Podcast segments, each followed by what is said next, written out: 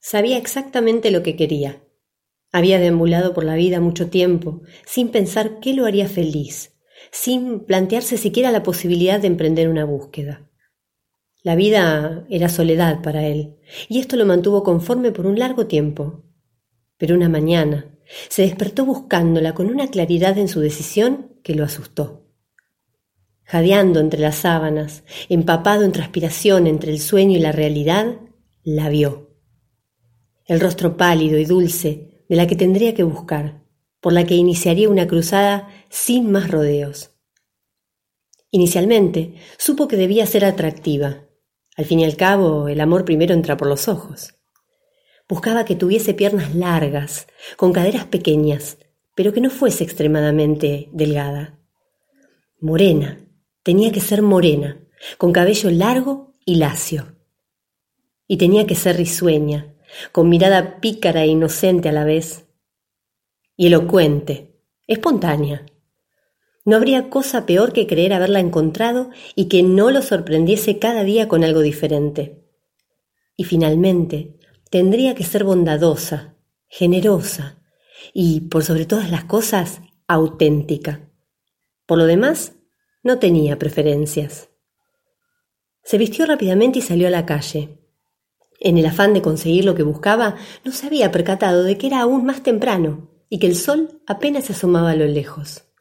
Hizo caso omiso a este detalle y comenzó a caminar en dirección a su bar favorito de la ciudad.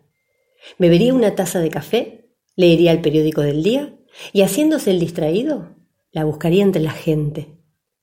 Si ella era lo que él buscaba, entonces también ella estaría allí bebiendo su café, leyendo el periódico y esperándolo. En el camino pensó en la posibilidad de encontrarla caminando por el parque, por lo que se desvió algunas cuadras para recorrer el más cercano.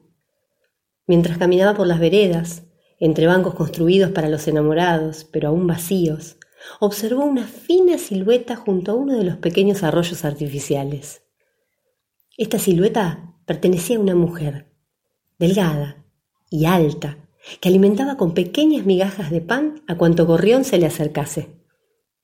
El aleteo ansioso de los pichones y su torpeza a la hora de esparcir el pan entre ellos la habían hecho reír, y él podía incluso escuchar cómo ella les pedía que formen fila para comer, como si con solo decirlo lo haría posible. Permaneció parado a tan solo unos metros de esta figura. Observó el cabello negro, lacio, las manos blancas, las piernas largas. Pensó en las probabilidades de que ella fuese ella la buscada, la elegida. No podía ser tan fácil encontrarla. ¿Acaso alguien le estaba jugando una broma y la ponía a ella casi frente a él para que él simplemente la tomase de la mano y se la llevara consigo?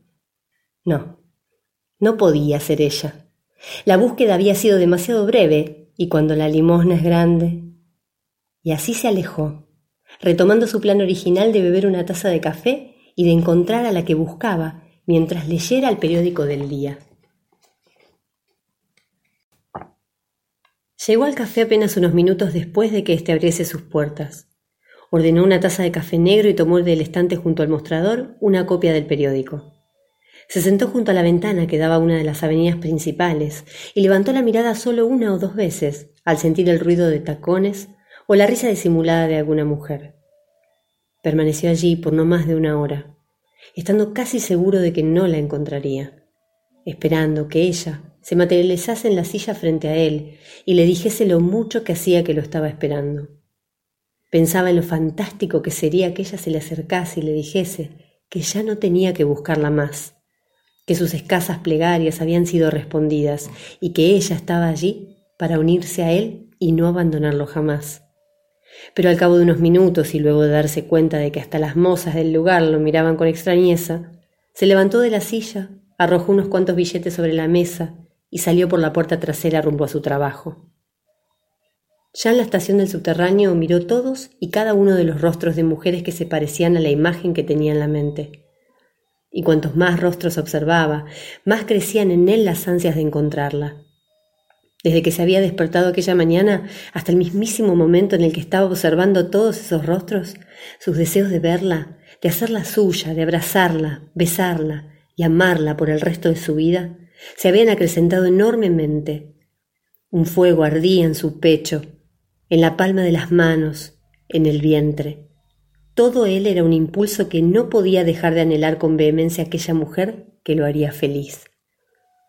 La bocina del metro lo distrajo de sus pensamientos y lo obligó a subirse en uno de los primeros vagones casi a empujones.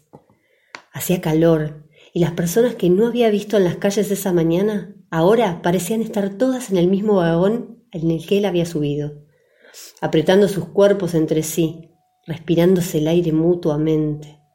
Sintió una fuerte presión en uno de sus muslos, con cada movimiento se hacía más perceptible y difícil de ignorar. Al voltearse para ver de qué se trataba, la vio. Era ella, la que buscaba, alta, de cabello largo, moreno y lacio, risueña, con ojos pícaros pero con mirada inocente, y definitivamente espontánea y elocuente, ya que al darse cuenta de que su cartera rozaba el muslo de él, le dijo entre risas Imagínate si fuese al revés yo sintiendo algo que roza mi muslo y tú ahí parado detrás. Menudo embrollo. Él simplemente sonrió, sin dejar de mirarla. ¿Acaso ella le había hablado? ¿Le había hecho una broma entre risas? ¿Podía ser tan cierto y a la vez tan poco probable que ella fuese la que estaba buscando? Sí, lo era. Ella, morena, dulce, risueña, era ella, parada detrás de él, esperándolo, preparándose para que él la tomase entre sus brazos y le dijese cuánto la amaba. Era todo tan confuso y tan real. A metros de la última estación el vagón del metro comenzó a frenar. Él sintió como las piernas le temblaban y las manos le transpiraban. En su cabeza pensó en las mil y un maneras de unirse a ella al salir del vagón, pero ninguna lo convencía. Estar juntos era parte del destino de ambos, y confió en que lo que fuese que estaba a punto de pasar sucedería naturalmente. Entre pensamientos y ansiedad, no había pensado en lo feliz que se sentía. La había buscado tanto. ¿Por cuánto tiempo? ¿Qué importaba? La había buscado con el alma y la había hallado. Ella estaba ahí, lista para ser encontrada. Salió del vagón y se paró junto a las escaleras mecánicas a esperarla. Estaba seguro de que ella vendría hasta él para que él la tomase de la mano, la mirase con el amor que tenía tan guardado y la besase.